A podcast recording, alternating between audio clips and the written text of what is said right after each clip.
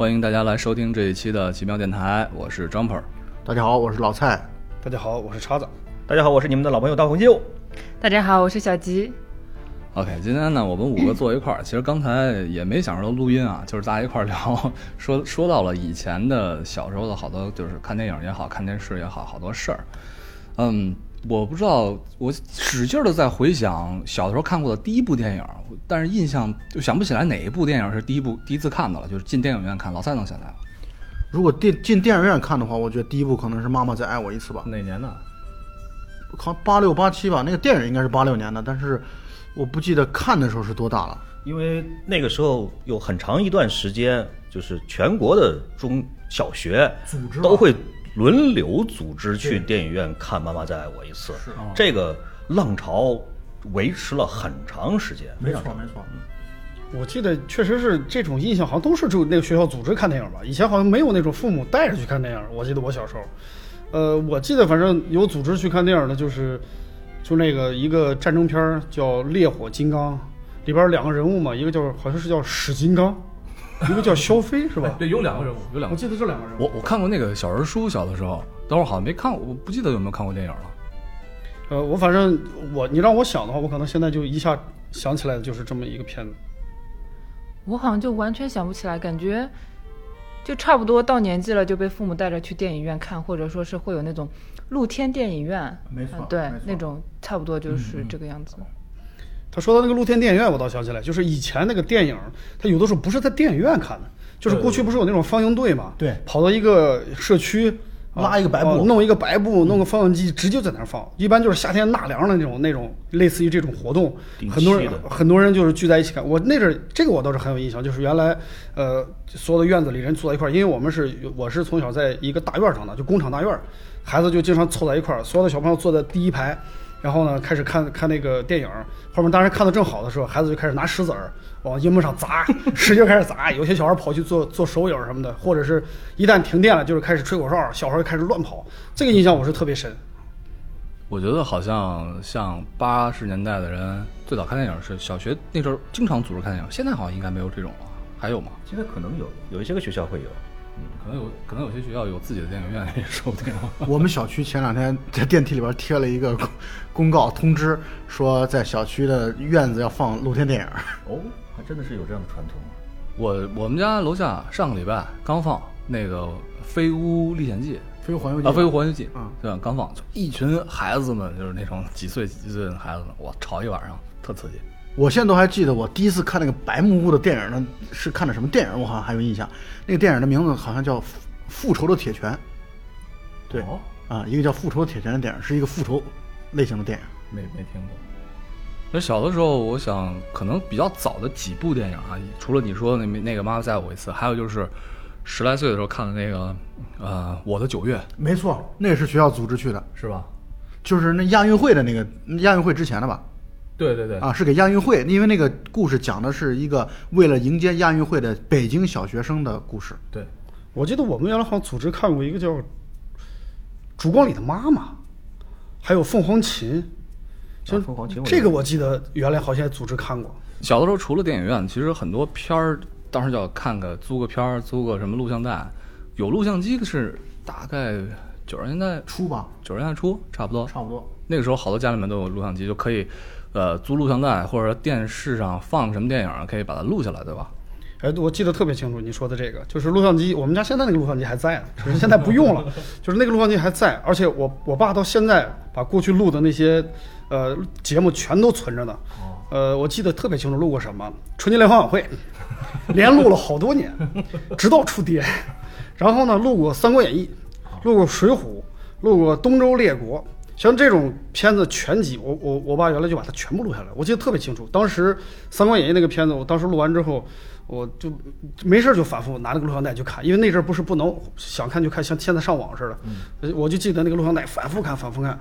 呃，这个我就印象很深。我记得我们家那个呃录像机牌子我都记得，叫三七，日历的七七七是吧？哎，三个七，日对，历七七七。这这特有名啊，还有还有那个广告歌什么的都特特别有名，到那儿。而且那个时候那是绝对高端的，那是特别好，功能特别全的一个。而且它我记得那遥控器上有一个旋钮，就可以旋转，就是可以精确到一帧一帧飞梭变换，哦，那个那个特别好。我记得啊，印象特别深。还有个小，还有个小窗口可以打开，上面可以各种 高级操作啊。以前就把它当成一个像现在的手机一样，没事拿着手里玩儿，感觉特别好。然后我也记得我们家的录像带是录了什么东西，包括这些录像带现在都还一直存着，因为那是我的，都是我录的。啊，我基本上录的两类的东西，第一是乔丹在九六到九七、九七到九八这两年的，只要电视上放的所有的比赛录像全都留着，这第一类。第二类呢，就是香港电影当中只要有成龙和周星驰、周润发的电影全都留着，只要是在电视上放的全都录。这录了，其实很多片子录了也就录了，根本就不看也看，就不看了。，对，也就不看。收藏。但是呃以为自己是要收藏它，就是一个心理对，就是这样的一个过程。其实对，我记得当时就是有什么好片儿，觉得你看完一遍没录下来，觉得意犹未尽他妈特损失，你知道吗？特别损失。我之前最早你说录这个，我大概在就是小的时候，在有录像机之前，家里面还是小电视，然后呢，我是怎么办的呢？拿一个小录像那个录音机。我把恐龙特级可赛号的音频录下来，然后没事儿给听一听，闭着眼睛就像在在对在在他妈的看那个片儿一样。我操，这是没土办法。关于录像机，当时有一些个技术问题，然后经过不懈努力以后，曾经解决过的。有一个就是录像机看的时间长了以后，磁头会脏。哦，对。然后高档一点的就会去买那种清洗袋，加上清洗液，然后把它放进去了以后，让它转几遍，转个几分钟 都有都会有。但如果说就是太贵，不想花这个钱，就会拿一张新的钞票，把录像机拆开了以后，拿那个新的钞票去擦那个磁头。就让磁头在旋转的状态下，然后高速的去跟这个钞票就干净的，而且是耐磨的嘛，然后去蹭蹭这个磁头，把磁头上东西可以脏东西可以蹭下来。哇，这还这还这还挺牛逼的这个。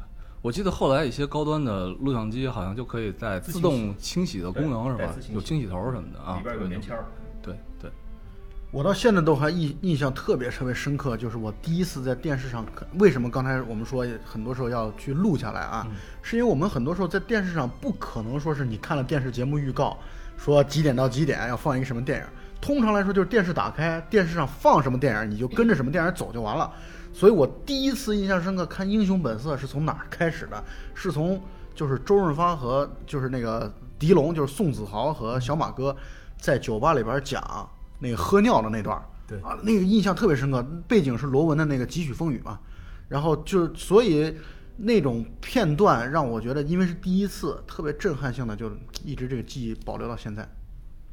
我听你们聊的热火朝天了，我就脑袋中当中就是深深的一个词叫代沟。小鸡 刚才他其实就想说我们年龄大，小鸡刚才先睡了十分钟，因为我小时候就是谈到这种家庭影院式的那种，我印象里就是大头儿子小头爸爸，还有猫猫猫和老鼠，还有诸如什么葫芦兄弟之类的，但都是已经是 CD 形式的了。对，小鸡他们家 VCD 啊小鸡一上来就是五点一声道的，他那阵儿应该他们那个时候最少也是 DVD 光盘了，最差也是这种 VCD 光啊盘 VCD 是吧？啊，这 VCD 是最早的那种形式，你接触也接触过 VCD 了啊，那还算是比较早。那你知道 SVCD 吗？是啥，SVCD 超级 VCD 就是在 VCD 的 基础上，它增加了它的分辨率，让它清就是播放器稍微能清晰一些，本质本质没有变因为。它的寿命特别短，所以之后的很多人都不知道这个东西。但是超级 VCD 那个时候在电视上铺天盖地有很多广告，包括成龙的。对，都说说到这儿，大家集体怀旧啊，都是在说小鸡不知道的一些东西。那我也说个小鸡不不知道的，而且是一定不知道的东西。这个东西叫电视报，这个我记得中国电视报，我小时候还有各地的地方电视报。有有有我小时候有一个特别大的爱好，就是看电视报，因为每次看那个电视报很好看的就觉得特有意思。几点播什么记得，虽然说你没有看到那个节目，但是一看到那个电视报也觉得很嗨。我记得我们家原来弄了一个夹子。就是把每就是每次买来的电视报全部收集起来，拿个夹子夹起来，弄得特别厚，每天都挂在墙上。我每天没事儿就拿起来翻，哪哪怕已经看过的电视，也要再看一遍那个电视报，就觉得印象特别深。哎呦，你说这个还真怀旧啊！以前就是因为你不知道什么时候会放好片子，你必须要看那个地方的或者中国电视报，对吧？中国电视报一般就是央视那一套嘛，两套节目，几套节目，那时候只有两套节目，就中央一台和中央二台。哎，对对对对对对。然后那个电地方电视报一一方一些地方台的一些节目，而然后过去地方台就只有一个台，或者最多两个台，也是这种，就没有别的台了。对对对，很少很少。然后就哪天哪天几点钟要播的节目画个圈儿，把它画出来。所以电视报配合上录像机的定时录像功能，这就是两大法宝。没错，电视报这玩意儿我看过，因为 真的真的真的就是你翻到电视报的后面，它有很多很多的笑话可以看。哎，说到这个，现在没有电视报了吧？不会有，我们也不会不了解吧？应该。现在看电视的人就少了吧？你看电视上放的一些电视剧、电影，感觉都不是符合我们口味的。因为现在其实也不需要电视报了，因为，呃，因为首先你选择的太多了，你那个报纸没法登那么多，对还太多嘛。没错第二个就是现在很多智能电视，它的那个应用就是你只要一摁，它后面就会自动的把下面要播的所有节目全部列出来没错没，错压根儿不需要有电视报。但是电视报还有一个功能，就是上面会讲很多电视连续剧的电视梗概、故事梗概。就是以前是纸质豆瓣儿，对他们以前是情况，你比如说你看到第二十七、二十八集了，他那个你可以翻阅一下电视报上，把一一到二一到二十六集先看一下。剧透一下，反正没时间看，也不让看，所以说看电视报过过瘾。哎，那时候还有影评啊什么的在贴在后面，就感觉就是就是一个豆瓣啊。我们看的可能不是一个电视报，我可能看了假的电视报。我记得还有一个特色，九十年代特色啊，在我们那边录像呃录像机基本普及之后，就开始催生了一个产业，租录像带的产业，这是第一个。第二个呢就是录像厅，咱们可以先说说录像厅。对，大魂舅对录像厅是 有特别深的情怀，对，有很深厚的感情。感情，对。大魂舅的很多青少年的教育都是在录像厅完成的 对。青少年的先进性教育都是在录像厅完成的。来，大魂舅聊聊你的先进性是怎么来锻炼的吧？因为大上了大学了以后，那个时候又没有网络，所以你想看电影，那或者说是就流行的电影吧，那肯定只能去录像厅看。然后在学校里边也有这种官方的录像厅，他们一般来说就是周末会放，用那种电话教室里边的大电视。那个时候票价也便宜，五毛钱一张。说的什么时候？九二九三年吧，就是我还没出生的时候，我们还没，我和小菊都没出生的时候。你是第二次出生，重生。别别扯了扯了，继续。那时候票价很便宜，五毛钱一张。哎，对于那个时候大学生嘛，五毛钱也还可以了，还可以承受，所以就看上两部录像，挺好的。然后也有一些校外的周边的这些录像厅，这就是大魂舅更熟悉的了。校外录像我只是最熟悉个别，并不熟悉全部。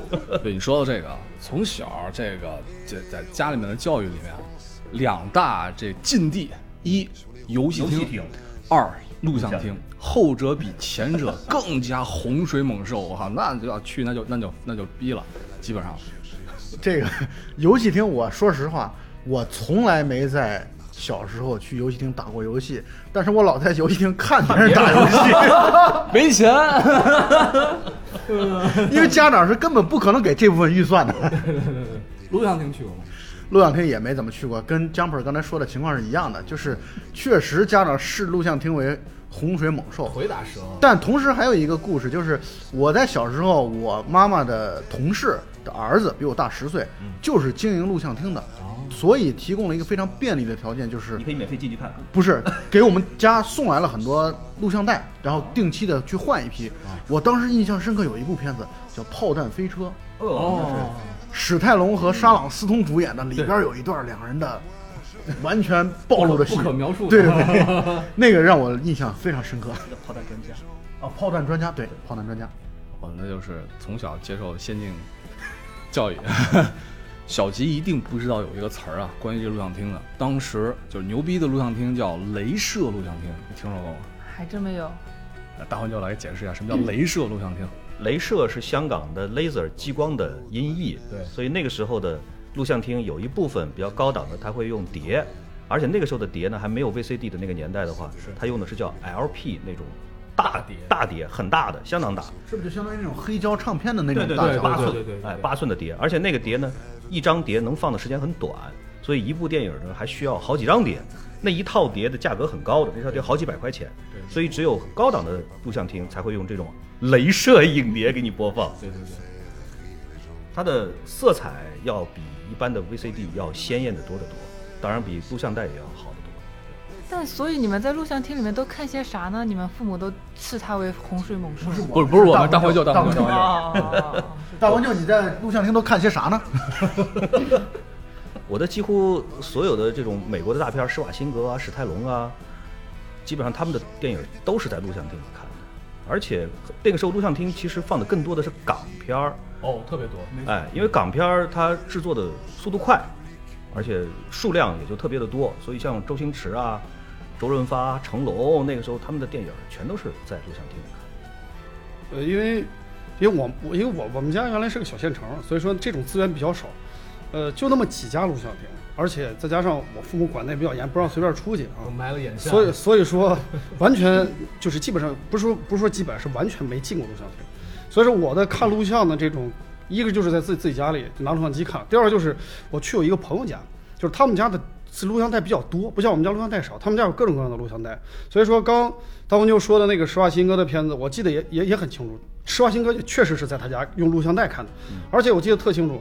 那个当时不叫施瓦辛格，叫阿诺舒华辛利加。啊，那是香港港台的翻译是阿诺舒华辛利加，这个对对对这个都是我印象们共同的太深刻了。都是我们共同的回忆。这种名字，然后，因为想起来家里面好像买录像机，虽然买录像机吧，但是，呃，包括我在内，包括我身边的家里面有录像机的朋友们在内，好像没听说过谁家里会买这种正版的这种电影回去都没有，要么就是录，对，特别贵，要么就是录，要么就是刚才说的租。那个时候啊，就有那种小铁皮房子特别多，路边上就是那种好像扎堆儿的地儿，然后有很多很多租录像带的这种小店。当然，随着时间的进化，后来就是成了这个租 VCD、DVD 的店了。然后这些就是很简陋的小店里面，可能放几个架子，从上到下各种讲究一点的呢，它按照类型国内外的分开；不讲究一点的呢，就是你进去得随便挑，就是租录像带啊。所以老老蔡这是有这个有这个后后后面有人是吧？可以给你供录像带。那你别的地儿你租过吗？录像带？我觉得租应该是从 VCD 那个时候开始，后来到 VCD 时候开始租，然后 VCD 我记得好像如果没记错的话，应该是五毛钱一张。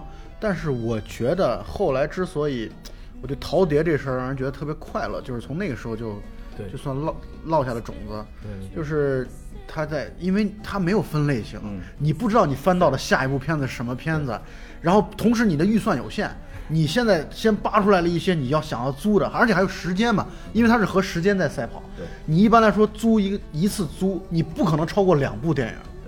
所以呢，你得精挑细选，然后你得多看，包括这个看好它的封面，然后觉得这个片子演员，然后那个时候没有导演的概念，就是看演员，看一下封面、画面、海报什么的，然后真的是花很多的时间在挑片子上。这是挺大的乐趣。你那五毛钱也特别太便宜了吧？我印象中，我印象中啊，我那边是录像带的时代是一块钱嗯一天啊，然后有些好片儿，或者有一些特别的片儿，就是你老租的那些片儿，没有没有没有没有没有没有没有没有没有 得得得两块钱，得两块钱。我操，他妈有有这么一事儿啊！我的一个朋友，他有一天呢，和他的一个朋友俩人啊、就是去那个录录录像，不是就是那租租录像带的店啊。张妹儿，你好好说话。然后那租录像带看了一个片子叫《屯门色魔》，这个片子，这个片子很有名儿，这个片子啊是吧？包括这个片子，或者说这么说吧，这个片子的名字很有名儿，以至于后来我去香港坐地铁的时候，专门在地铁那个图路线图上找屯门这个地方。然后这这片子封面儿操特别牛逼，你知道吗？然后就觉得以为是个特别的片子，然后就把把它租回去了。然后租回去之后呢，那个刚看了能有二十分钟，结果我这个朋友他妈 就提前下班了，知道吧？就直接就崩溃了，吓疯了。然后 那你该怎么办？好好听听故事，别他妈瞎说他。然后完了之后呢，就赶紧咔咔一关嘛。然后这个我这个朋友他妈呢是一个累不累？奋战啊！我行行吧行，我妈我妈是一个奋战啊，想好好的。假如说你是他，你要怎么办？哎，就这样说。我妈是一个奋战在教育一线多年 多年的一位教育工作者，哇，这些小伎俩，一看神色不对，先奔客厅，然后录像机一通电就退出来一盘带子，上面写着“屯门色”。关键是我看这二十分钟，我操，什么他妈的暴露的情节都都没有啊！我也万幸啊，这我妈就拿着这遥控器，然后快进，从头到尾花了十分钟，我把这片子快进了一遍，然后我就在在旁边在那儿往上坐着，坐着，看完之后把它还了去。我操，万幸万幸啊！那个我我也我觉得我们好像小的时候也确实是经常会遇到这种租到了可能三级片儿啊的这种经历，我操，你的意思是说你经常会一不小心租到三级片是吧？对，一不小心你还要脸了？因为因为那个时候，你比如说你像你看到《八仙饭店之人肉叉烧包》，你那个时候不会觉得有，包括现在我都会觉得暴力和色情可能是两回事儿。对就是我们不太会把暴力过多的归到那种就完全不能看对对对对的，但其实。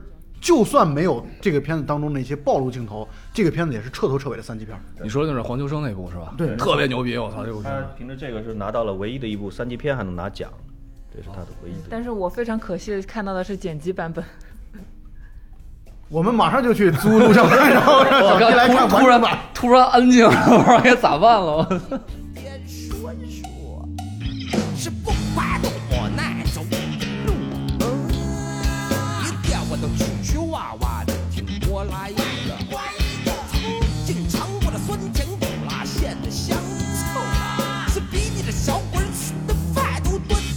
说，孩孩子，我记住你就应该总是乐着，啊，不是皱眉头弄神情，假装思索。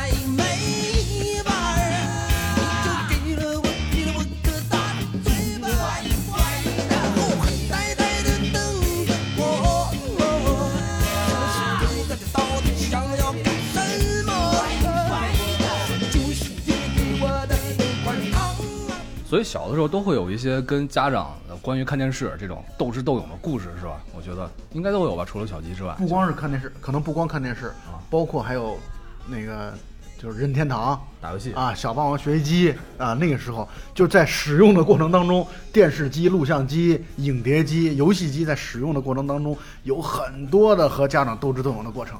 包括家长也会，你比如说，在我们我家的经历上，就是我印象很深刻。小学的时候，每一年到放暑假的时候，寒假记不清了，因为寒假时间短。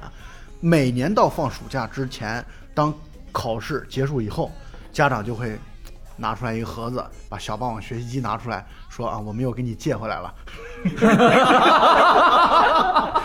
然后，然后等到开学了就还回去然后开开学时候就还回去了。有一天我记得很印象非常深刻，就是我在我们家翻箱倒柜的，居然翻出来那个 学习机了。忘还了，对，后来我还问我爸妈了，然后我爸说忘还了。后来我再翻箱倒柜的时候，就再也找不着了。我操，牛逼！那我能说学习机对我来讲也是一样的这种一个奇奇特的情况。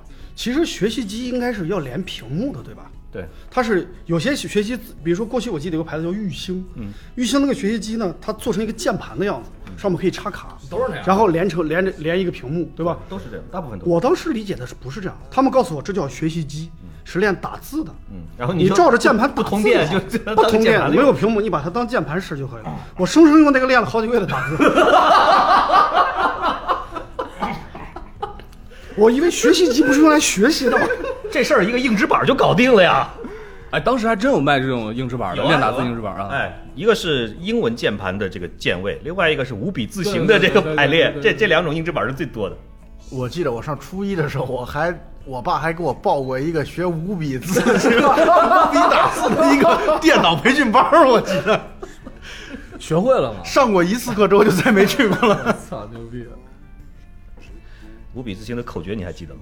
我什么都记不得，我只记得很麻烦。其实这一些个设备，包括录像机、包括学习机啊等等的，都要连电视机。对，实际上电视机它是个必用的，必定要用的。所以家长他有的时候他如果要限制你的话，比如家长外出了，怕孩子在家里边儿这个你是不是又偷偷的打开电视又玩这些东西了，回去了以后他肯定要检查。我在我不在家的这段时间，你有没有老老实实做作业？很多家庭都有过这样的经历，就是孩子在小的时候要偷偷的玩一会儿电视机啊，然后呢，等到家长回来了以后，就要去看你这电视机是不是被动过了。所以说我估计你们小的时候也都会有，比如说电视机上经常会有一个防尘的一个布子，然后在我们把这个布子摘下来，然后用用了一段时间了以后，要把它要布子要盖回去，还要按照那个原来的那个位置、方向，包括褶子，甚至花纹儿，都要去一个一个要把它记住原始状态，然后到时候最后呢，这个要复原各种各样的这种行为。这个我印象印象太深了啊，就是要要还原这件事儿，这是一个非常麻烦的过程。其实，你除了那个讨厌的这个罩子，有些家是布，有些家是罩子，罩子上有那个图案嘛，就是那个位置你一定要调好，缝一定要对准。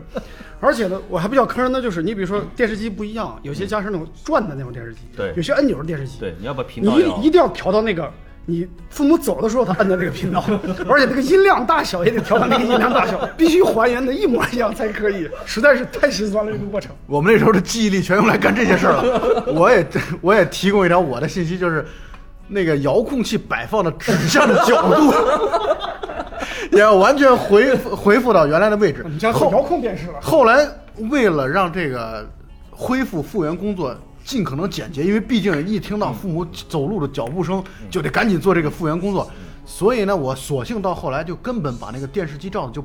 不揭掉了，只是把电视机罩子往上，往上撩起来只撩起来，就像掀起你的盖头来一样，只是露出来那个电视屏幕。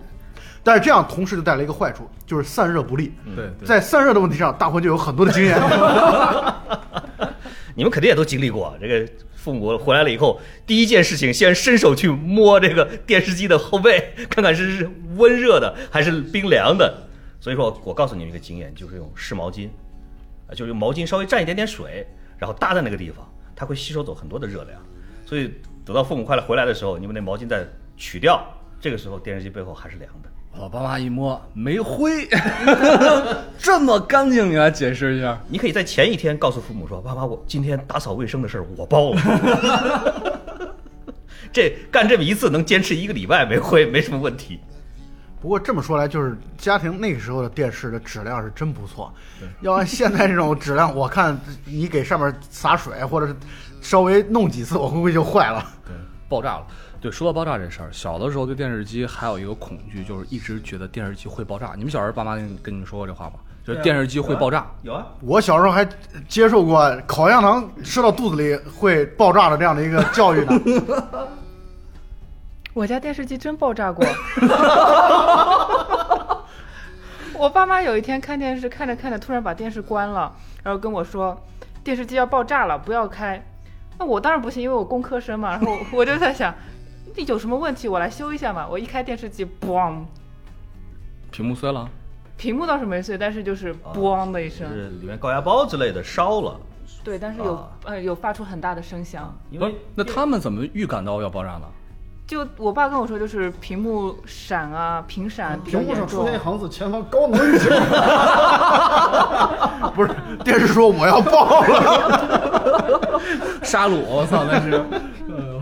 但是我觉得刚刚大魂就讲到那个事情，如果我是父母的话啊，我就会提供这么一种建议，就是没事儿，我就假装不知道，你你一个人把家里所有的卫生全部都打扫了吧，我就让你看电视了。小的时候，好多时候是类似于这种谈条件，对吧？我怎么着了？要么学习，要么干活儿，要么这好好表现，然后看换回什么看电视啊、出去玩儿啊这样的这些机会。所以我觉得人的记忆是会美化的。我觉得现在回想起来，小时候电视怎么那么好看？是啊就是什么节目，就是看电视就觉得好电影、好节目太多了。但其实你现在想想，根本不可能是这么回事儿。我操！我还被我妈嘲笑过呢。这个，我妈当时跟我说，说是你是什么电视都看，一边吃着饭，然后那边什么几套节目放的是农业节目，讲养猪。哎，那个很好看哎不过你喜欢看这个节目，我觉得是可以理解的。小的时候连广告都会一一个不落的，而且那个时候的广告特别没劲。对，那个时候的广告有一大批的广告是一个字儿一个字儿的往出蹦，对，然后同时呢，话外音再把这一些个字儿再念一遍。是是是比如说玉祥门外什么第二批发公司 今日新进了什么什么什么，电报挂号几几几几几，欢迎来人来函选购，然后就这么一个广告就完了。这样的广告我们都会在吃饭的时候看得津津有味。呃，因为过去嘛，就是因为咱们你像小朋友能接触到的媒体，那阵儿真的是太少太少。从小接小小孩子接触的，可能最能接受的就是电视了，报纸孩子又不看，所以说那个时候呢，我们就是把它当成唯一的娱乐来源。要看也只看中国电视报。所以那个时候印象就深刻了啊。直到我觉得有一个很神奇的东西出现之后，我觉得电视节目变得更加丰富了，就是可以通过打电话到某一个台玩游戏。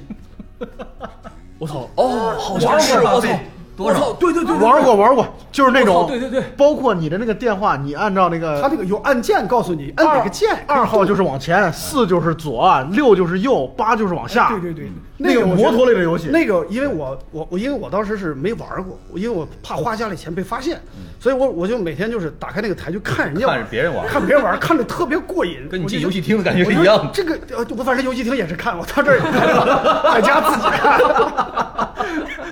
看了一辈子别人玩游戏，那个有的有的高档的他还带解说的，就是相相当于现在的游戏评论员，哎，对对对，就是你在那玩游戏，然后旁边还有俩人说评论，说哎这个打进来的这个玩家玩的很好，哎他已经过了两关了，嗯这个 玩了很长很长时间。我操，这个真是他妈的挺刺激、挺吸引人的。我操，相当棒你玩儿都很多人在看着，我操，这围观他妈挺牛逼的这个。而且关键还有一点就在于，经常我们看这种节目的时候，就是在嘲笑的。我 我一直看那个节目的时候，都有一个疑虑，就是真的有人打电话进去玩吗？难道不是这个台里他们自己的人在玩吗？啊我觉得都是托儿啊，我打过，那就不是托儿了。我真打过，但是每次他都打过去之后，他又让你等待，然后按几什么。我反正从来没玩过，我是打过，但从来没玩过。那还是托儿，那玩的玩进去的人还难道还是托儿吗？我觉得，反正我是周围的人，我没有听过说过谁用电话打过游戏。我操，这个这个记忆真是太太远了，在在在心脏中，你一说出来，我操，真的是那牛逼的，我操！这个就还有那广告，我也记得特清楚，就是大文就说的这种广告嘛，我都记得那广告经常是一个蓝背景，对对然后打出那种白字儿，而且字儿还是有点发黑，仿宋看仿宋看不太清楚那种字儿，啊，有的时候一屏一屏的打，好几屏的那种字儿，但是我们要一个字儿一个字儿把它全看完，就觉得这这个时间就是电视时间，不管播什么都好看。对对对对对。其实，在选择越少的时候，你看电视就越没那么纠结，反正放啥好看就看什么，放个好的，你就算是赚着了。现在我上百个台，有时候挑半天，这看一眼，那看一眼的。而且还有一个特别奇葩的，但是寿命很短的一个东西叫立体电视，你们听说过吗？听呃听听过，听过，听说过。实际上是还是电视台放节目，但是呢，他给你卖立体眼镜儿。哦但是他那个立体眼镜儿，它不是偏振的这种现在的这种，是红绿的它是红蓝哦或者红绿立体眼镜儿。对对对对对戴上了以后，你就可以看到立体图像，那个效果是非常非常的差。对对对，我想起来了，那个立体就是这种立体电电影，我看过的是《大白鲨》，就斯皮尔伯格的《大白鲨》。是红红红蓝这种，对红蓝这种，我看过《大白鲨》，我觉得我操真好看。我说到三这个三 D 的这个效果，我当时小时候还是被人骗过。人家有有的孩子，他其实他也没看过，他就是从不知道从哪里获取到的信息。他告诉我什么叫做三 D 三 D 的这种效果，特别逼真。他说你是可以摸到。看看那种危险的场景的时候，千万不要伸手，容易受伤。其实咱们中国的这个这真正的这种偏振的，呃，立体电影儿，其实非常早。我在很小很小的时候就去电影院看过立体眼电影儿，哦，真的啊。对，就是用的现在的这种偏振眼镜，但是当然比现在的这种眼镜儿要低劣很多，用硬纸板糊的。你你你很小的时候，很小是二战之后嘛？之前，反正肯定是文革之前的。但是那个时候真的是觉得效果特别震撼，非常。当然虽然没有受伤啊，他他还专门有那种镜头，就是拿个比如说一个什么赶鸭子的那个长竹竿，然后往那个摄像机前面杵。哎，那那我那我问你啊，你有没有因为这个太逼真了，然后伸手打到前面的人的头？电影院里那个镜头我印象特别深，就是好多观众都躲闪或者拿手在面前这么挥舞，有没有谁打到前面的后脑勺我就不知道。我觉得这好像也是以前那种，呃类似于卖这种产品的一些广告，对。他会这么设计，就是观众好像躲眼前的一些画面啊什么，这好像是一些广告的策划内容啊。对对对。啊。哎，现在这种技术也是日新月异啊，咱们接触的信息也他妈的都过载了，感觉。但是，嗯，对于怀旧的人来说，对于像大混就是这样的人来说，我觉得小的时候可能更快乐一些。然后对于像小我小吉咱们这样的 人来说，对我操，不要脸了，你有点有点说不下去了。你终于意识到了这个问题是吗？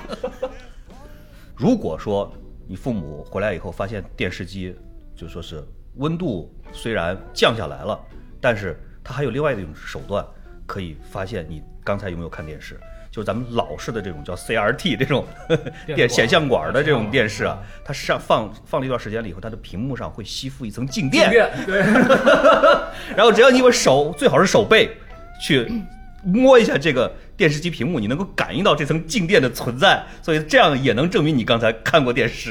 对对对，这个的解决的方法是什么呢？就是你提前用湿毛巾先把这个电视机的前面这个屏幕也擦一遍。我你这生活小窍门到放到现在就不好使了，这就。反正感觉就是大王就一天到晚就在擦他们家电视。大王就他家里的电视一定特别干净，对，现在终于擦成擦成这个超薄电视了。我操，这他但是最后我爸妈使了一个终极大招，就是把有线电视线拔了锁起来。哦，这挺牛逼。哎，这个的话你就没有任何信号，所以呢就只能去收当时是已经是比较少了的仅有的那么几个无线台，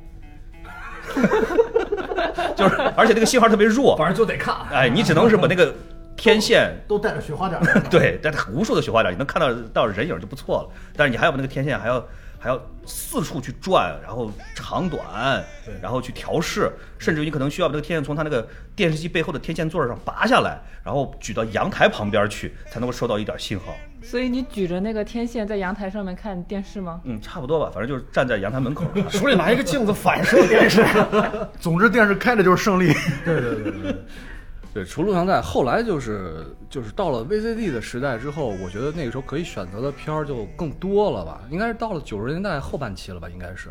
九二九三年那个时候开始，差不多是咱们国家的一个 VCD 开始，就是那么早吗。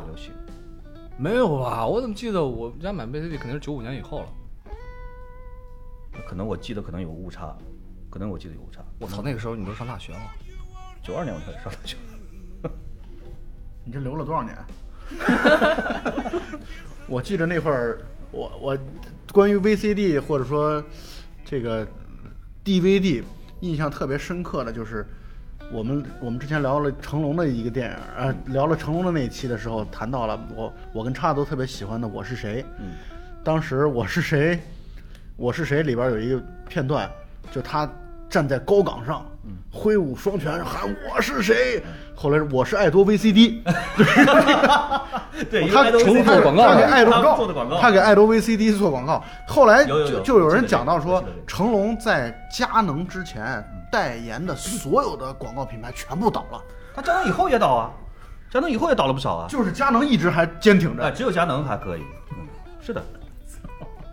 呃，VCD 时代就开始出来一个词儿叫淘碟，对，哎，就是淘 VCD 碟。对。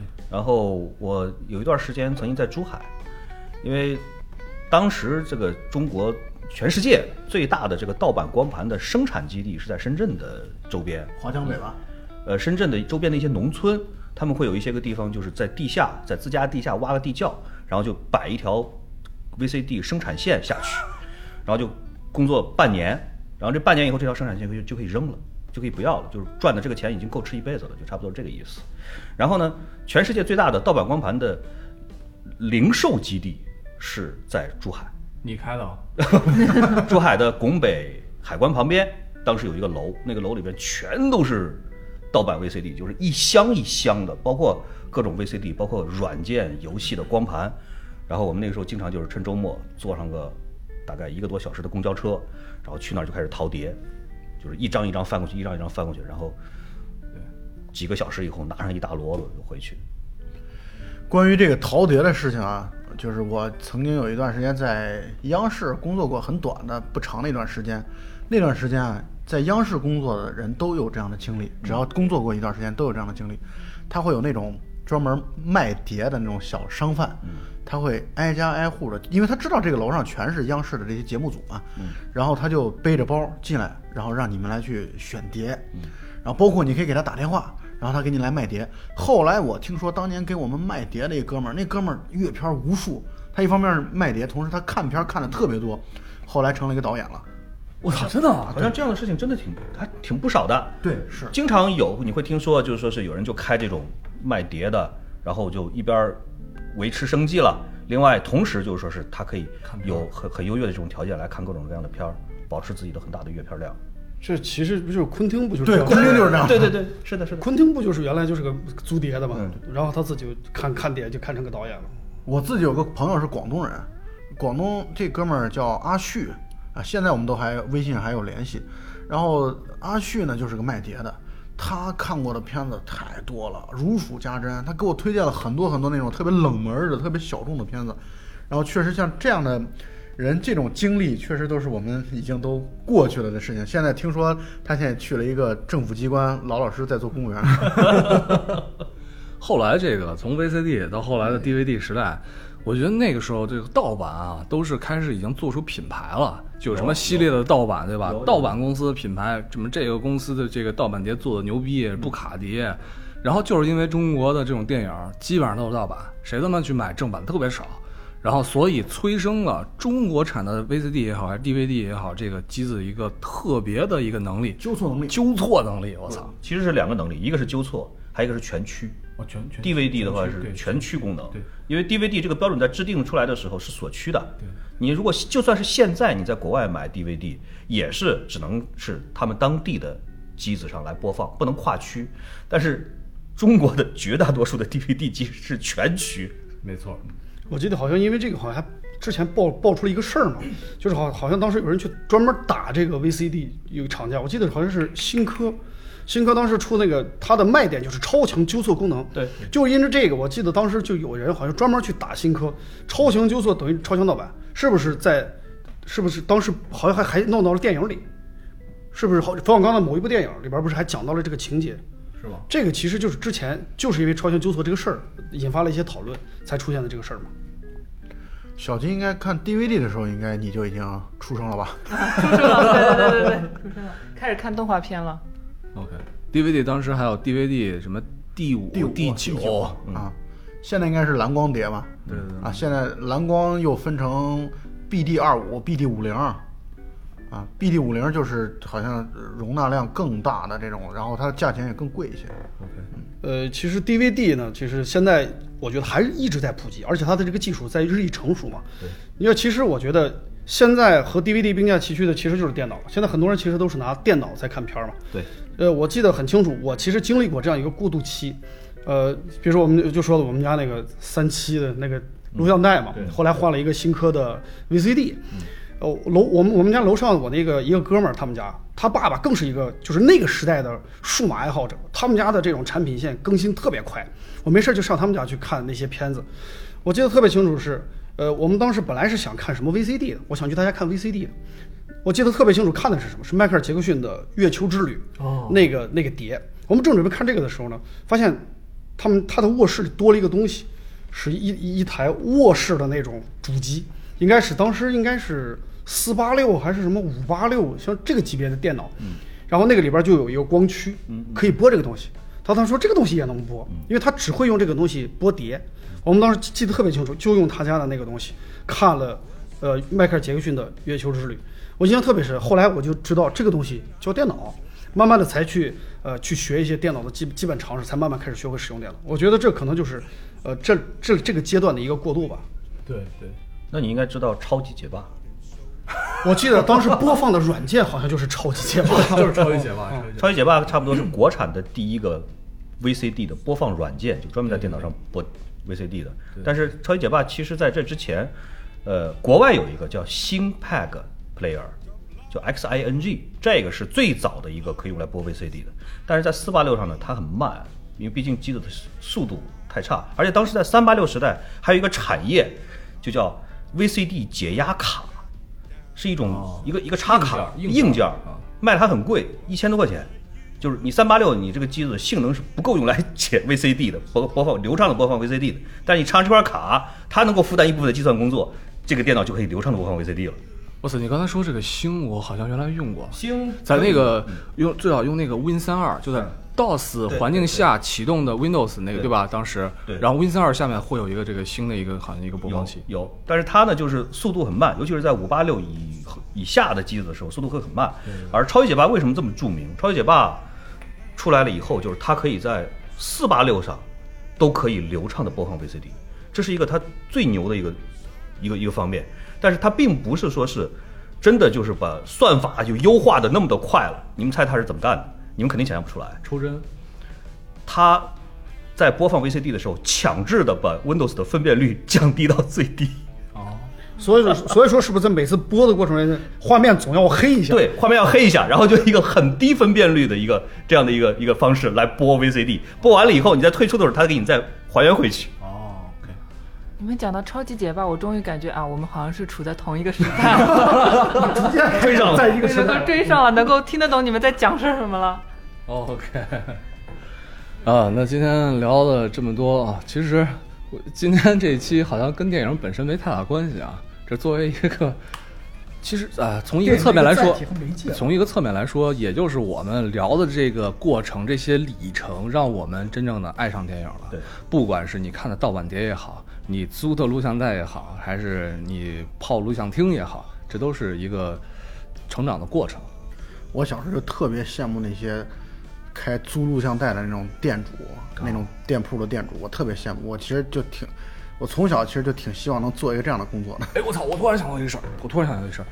九十年代的时候，我特别喜欢看那个，从九四年创刊开始看那个《科幻世界》。科幻世界呢，就是它的片，就是最后封封封页的时候，什么里面有几页什么广告啊，什么卖卖卖卖模型啊，卖卖彩铃对军品啊，彩铃可能是后面的事儿了。然后还卖那个有记得有一个东西，它是这样的，贝塔斯曼书友会，他是这样的，他说你给我寄多少多少钱，然后呢，我给你邮寄一份资料，嗯，这个资料呢，教你如何用简单的，比如说呃这个木头条以及一些呃易拉罐的瓶子。就是铝箔之类的东西，做一个牛逼的定向的天线，这个天线可以收到你方圆什么一公里之内的录像厅的信号，因为还还挺贵的，就是几十块钱吧，好像是。我那时候哪有这钱，根本绝对没有啊！就在想，我这他妈到底是怎么做的？这都 买一份回来就能天天看录像了，多牛逼！江本因此搬家搬到了录像厅跟前。离 录像厅就必须一公里是吧？有效距离范围之内是吧？想想挺神奇的，真挺神奇的呃。是有的，是有的。呃，这个东西因为呃有一些个放相机，它因为不太符合中国的这个制式，所以它在播放的时候呢，它的那个视频信号是是通过无线的方式是发射出来的。OK，所以只要你们家的这个天线，它它正好调在那个频率上，是可以看到，就说是这个放相机放出来的图像，包括游戏机。在工作的时候也是，我就真的收到过我们家隔壁打游戏的那个、那个、那个，就是打鸭子那个画面。我也收到了，我也收到了。啊，好吧，那我们再一次来结个尾。啊，其实就是这样，回忆一下，呃，觉得挺挺挺有意思，对吧？然后老人嘛，大魂就对，就活活在 回忆之中啊。主要我们今天是陪着大魂舅来回忆，陪着 陪着大魂舅，对我们都是就是很有爱心嘛，对吧？尊老爱幼啊，是我是我们奇妙电台的传统美德。那这期节目我们就差不多就到这儿吧，行吗？好，谢谢大家，大家再见。好，大家再见，谢谢大家，拜拜，拜拜拜。拜拜。当你听说我要离开家乡的时候，亲爱的人儿，你不一定非哭不可。当你看到能源离开跑火的时候，亲爱的人儿，你不一定非笑不可。你更多的依靠我的展示方式，不是因为爱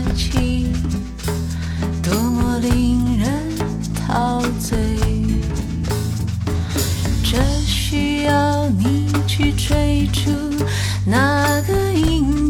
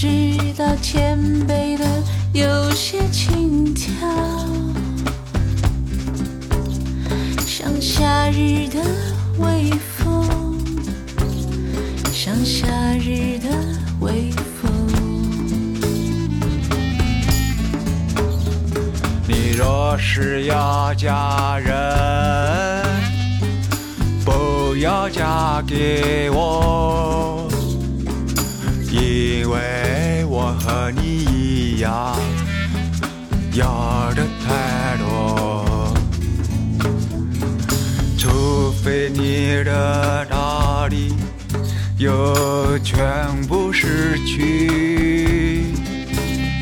像持平的石头，像持平的石头。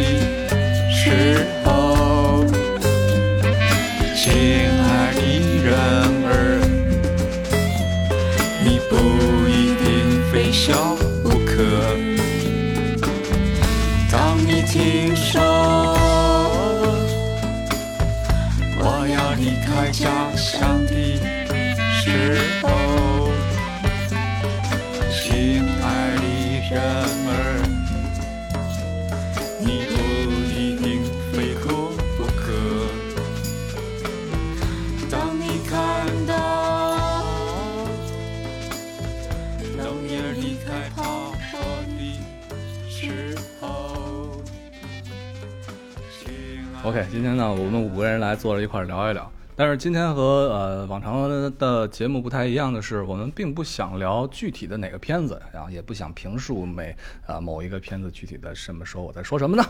重说，操！我操，嘴绕不出去了。我已经在打扮，他的努力把你打扮咋办？解这个饭，我靠，越解越燃，我操，越解越燃，我操，从小鸡接不成怂我嗯